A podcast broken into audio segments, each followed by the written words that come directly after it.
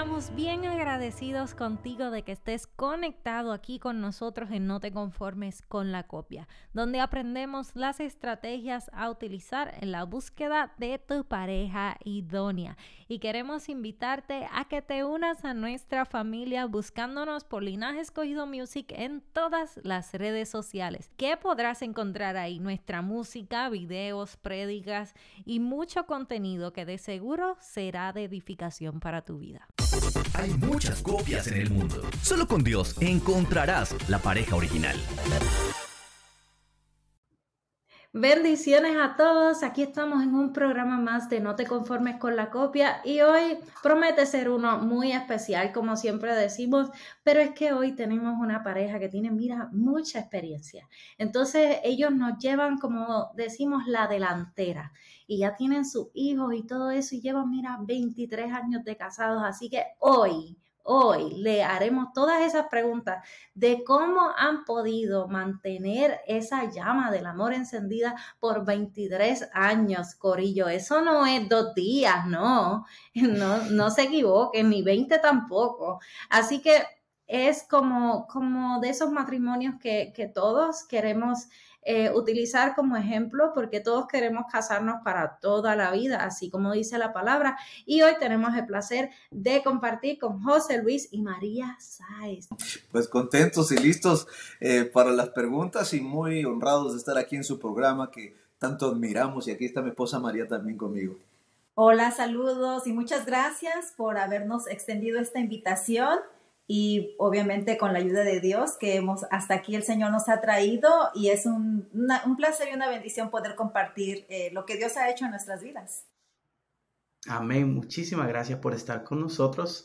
Queríamos uh, empezar con eh, qué hacen para el reino de Dios. ¿Nos puede contar algo de su, de su llamado, de su ministerio y también cómo es que ustedes se conocieron? Mm. bueno, a ver, eh, ¿en qué servimos en el Señor? Primero, eh, eh, trabajo para la Asociación Evangelística Alberto Motesi hace 20 años. Estoy encargado del área de televisión y de radio y estoy sirviendo ahí hace 20 años. También hemos estado pastoreando por más de 10 años en una iglesia local en la ciudad de Los Ángeles. Y también tengo un ministerio, tenemos un ministerio que es evangelismo en las calles, se llama La Movida, es un escenario móvil, un tráiler, un, semi-truck, eh, y con ese salimos a evangelizar a las calles y esa es nuestra verdadera pasión y con lo que hoy día le estamos dando con todo. Mi esposa María también trabaja su tiempo completo en su compañía. ¿Por qué nos dice qué es? Sí, bueno, yo trabajo para una compañía donde hacemos instrumentales para cirugías ya 27 eh, años y bueno, trabajamos juntos en el ministerio. Eh, cuando nos conocimos, eh, empezamos a trabajar en el grupo, bueno, yo empecé a trabajar en el grupo de jóvenes sirviendo y de ahí entonces em, cuando nos casamos empezamos a trabajar con los ministerios de los hombres y mujeres y de ahí después empezamos a ser copastores, copastores y hasta, hasta ahora de que... Pero se está, lo interesante, cómo nos conocimos, porque Nosotros, yo estaba sirviendo en la iglesia, em, me acerqué a conocer al Señor, mi mamá me llevó de la oreja a la iglesia y fue el día que conocí al Señor y empecé a servir en el grupo de jóvenes. Ah, cuando empecé a servir al tiempo, llegó María al grupo. a los años, sí, ya tenía yo unos cinco años sirviendo ahí en la iglesia y me tocaba predicar esa noche por primera vez. Nuestro pastor era Lucas Leis, el pastor de jóvenes, y él se fue a Argentina y me dijo, te quedas a predicar, y yo armé mi mensaje. Y esa noche llegó María ahí con un grupo de amigos, y María en ese entonces estaba en un grupo de estos góticos, de los que se visten de negro, de, maquillaje negro, así, todo gótico, oscuro el grupo, y se sentaron hasta atrás yo compartí la palabra, hice la invitación y María pasó al frente, se entregó al Señor y de ahí pues comenzamos a conocernos simplemente como hermanos en Cristo y pasó el tiempo, dos años habrán pasado por ahí y nos empezamos a hablar de manera diferente, empezamos con esas miradas de manera diferente y empezó ese milagro que Dios pone en el hombre y la mujer degustarse de una manera especial. Y un día me animé y le dije que si quería mi novia y me dijo que sí, frente a la playa. Y ahí comenzó esta historia que hoy, 23 años después, estamos celebrando nuestro matrimonio todavía. ¿eh? Así nos conocimos. Qué bendición. Yo creo que fue bastante romántico. Eh, hubo uno, cuando yo estaba en la escuela, a veces la, los niños le escribían una cartita a las niñas y solamente le preguntaba, ¿me das el sí? Y le ponían un checkmark, ¿sí o no? Así que fue bastante avanzado el que usted lo haya hecho en la playa. Así que mira, muy bonito, muy bonita. Faltó poner en ese papelito de los chicos lo tengo que pensar, porque ah, la automática, déjame pensarlo. es que sí.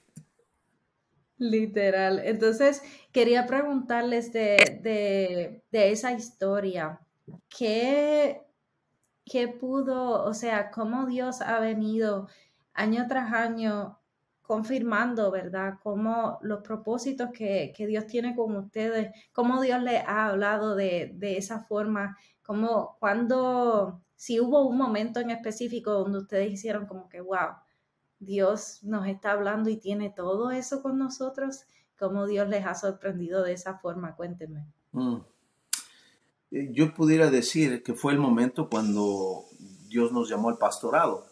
Eh, cuando nos casamos, no estaba en nuestros planes ser pastores, ni siquiera lo platicamos porque no lo habíamos considerado.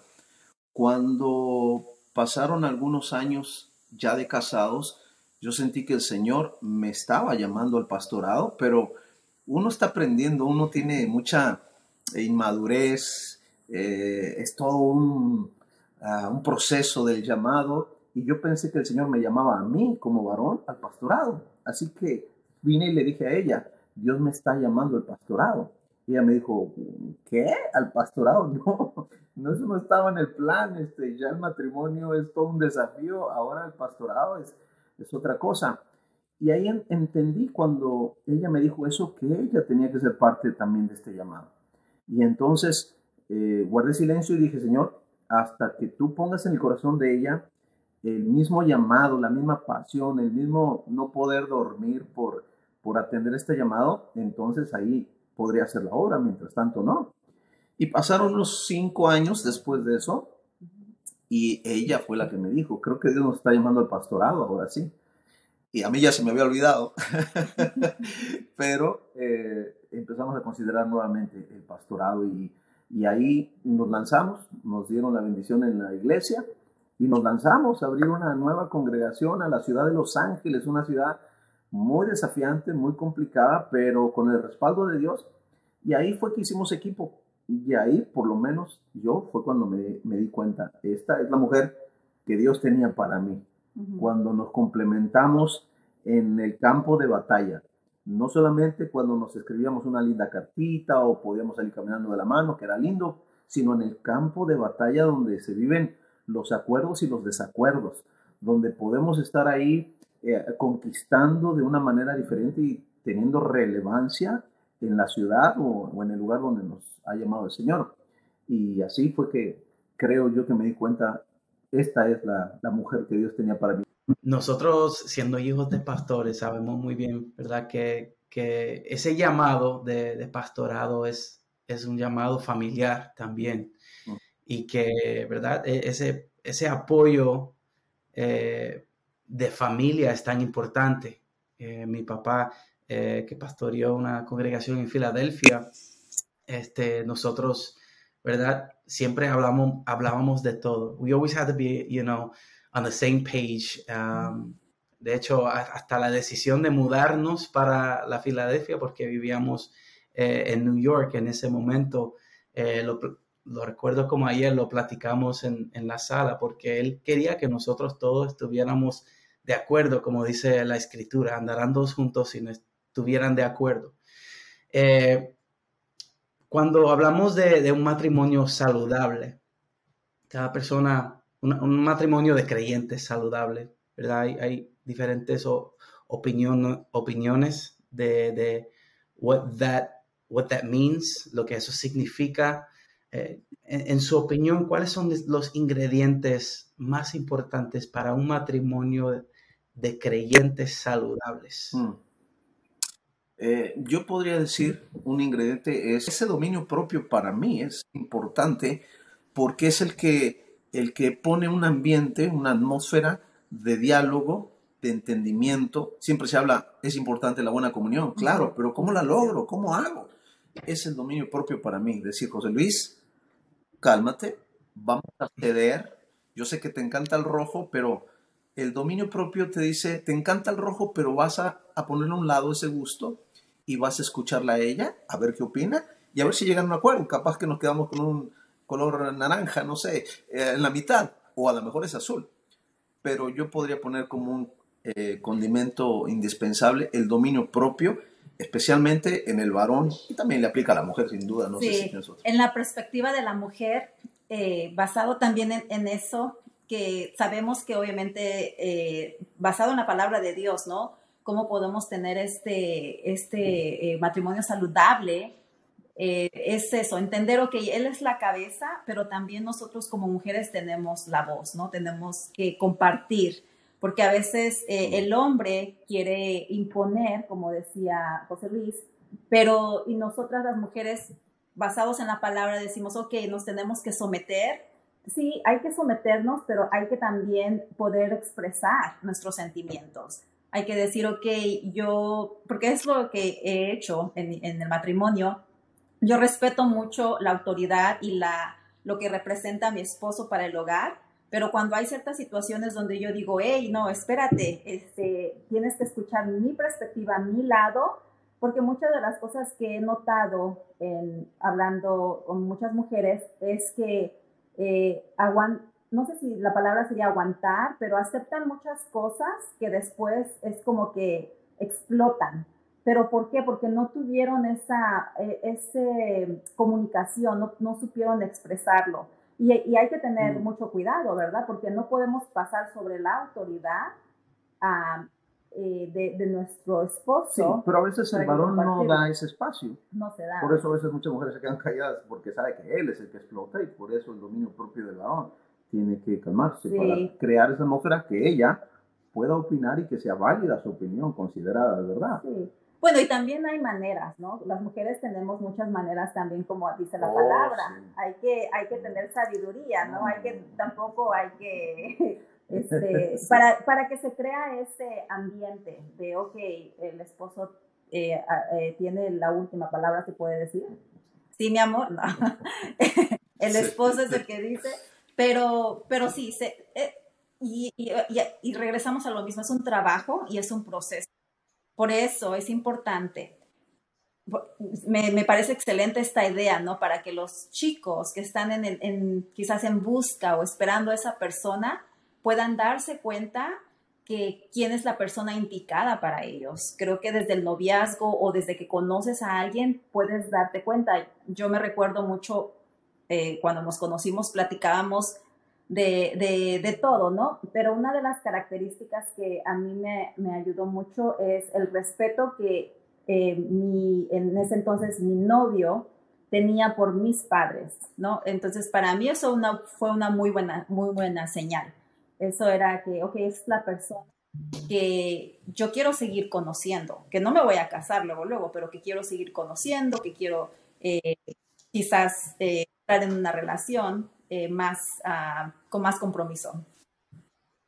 Cada uno de nosotros hemos escuchado en diferentes ocasiones cuando eh, dicen el, el, dicho que dicen, tú quieres saber cómo te va a tratar, busca ver cómo trata a sus padres, busca ver cómo trata a su madre, busca no tan solo a, a sus padres, pero entonces también préstale mucha atención cómo trata a tus padres el respeto que, le, que les tienen y si realmente tienen, eh, si tienen ese respeto por, por, tus padres, también es una buena señal, ¿verdad?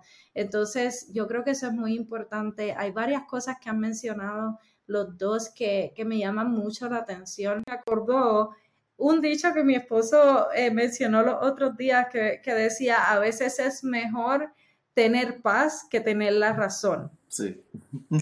Entonces me encantó también eso porque para mí fue como que, wow, una súper azota gaviota. Entonces es como que de que cuando tú llegas al matrimonio tú tienes que empezar a hacer, eh, a, hacer compromisos, a, comprometer ciertas cosas para llegar a lo que nosotros decimos un happy medium. Y que, y que realmente, como, como decía María, no debemos esperar a, a lo último para explotar y que las cosas se salgan de control. Como decía eh, José, debemos mantener un dominio propio, pero también el, ser sabias, mujeres que edificamos la casa, mujeres que, sepamos cuándo decir las cosas, cómo decirlas, en qué tono decirlas. Había un, un consejo que recibí que decía, con cariño ganamos más. No es lo mismo tener una conversación a secas que tener una conversación con arroz, habichuela y pollo de por medio. No es lo mismo. Así que eh, son parte de, de, los trucos, como uno dice, de los tips que, nuestras madres, nuestras abuelas eh, y, nuestros padres nos han venido eh, mostrando y que creo que tienen hasta ahora. Gracias a Dios ha tenido un buen impacto en mí.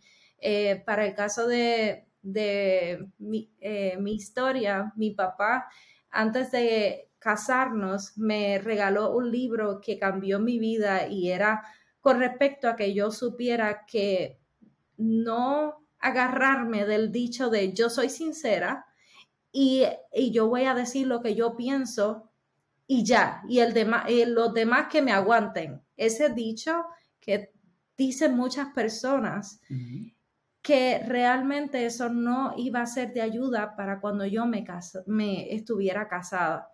Y mi papá me regaló un libro que me ayudó a entender que mis, que mis palabras tenían poder, que, que el, que mi esposo se sintiera eh, contento, apoyado, este, y se pudiera sentir amado de mi parte también tenía mucho que ver con mis palabras. Así que gracias a, Dios y gracias a mi padre que me dio ese libro y llevamos seis años de casado. Querías decir algo, mi amor. No, este, a mí lo que, lo que te dices, el poder de, de la vida y de la muerte está en la lengua, como dicen proverbios, y creo que las parejas antes de casarse, definitivamente eso es algo que tienen que trabajar, la comunicación, cómo expresar sus ah, desacuerdos, sus emociones y, obviamente el dominio propio siendo fruto del Espíritu Santo. Eso es algo que todos debemos eh, tener, ¿verdad? Desear para, para tener una, no tan solo una relación, sino una vida exitosa en, en, Dios. Así que... Y, yo creo que eh, obviamente esos condimentos son necesarios, pero después eh, es un trayecto. Nosotros llevamos 23 años y vamos por 50 años más, quiera Dios. ¡Eh! Pero yo quisiera decirle algo a los, a los jóvenes, a los que están preparando, a los que están soñando con casarse o a los que están recién casados, todavía en la luna de miel. el Señor Jesús, su primer milagro fue convertir agua en vino. Y fue en una boda. Y, siempre me recuerda esta historia que esos novios en algún momento se les acabó el vino. Y el vino representaba la alegría, la fiesta, el gozo, la celebración. Esos son esos comienzos del matrimonio, pero ese vino se acabó. Eh, y se quedaron con las tinajas vacías. A nosotros hoy, a los 23 años, te puedo decir, nos hemos quedado muchas veces con tinajas vacías se acabó la paciencia, se acabó la comunicación, el, acuerdo y no hay. Pero siempre hemos recordado, podemos ir a Jesús y llevar nuestras tinajas vacías, decir, Señor, se nos acabó el vino.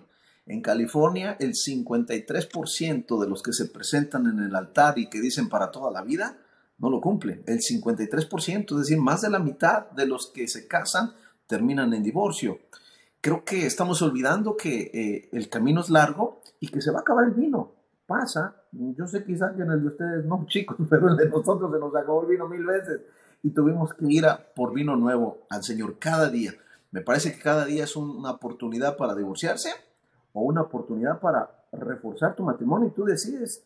Algunos no están llevando sus tinajas vacías y lo dan por terminado el matrimonio, se acabó la fiesta, no hay más vino, se acabó, cada quien en su casa. No, puedes ir al Señor, buscar y Él va a convertir el agua en vino y tendrás el mejor vino cada vez que pasa el tiempo.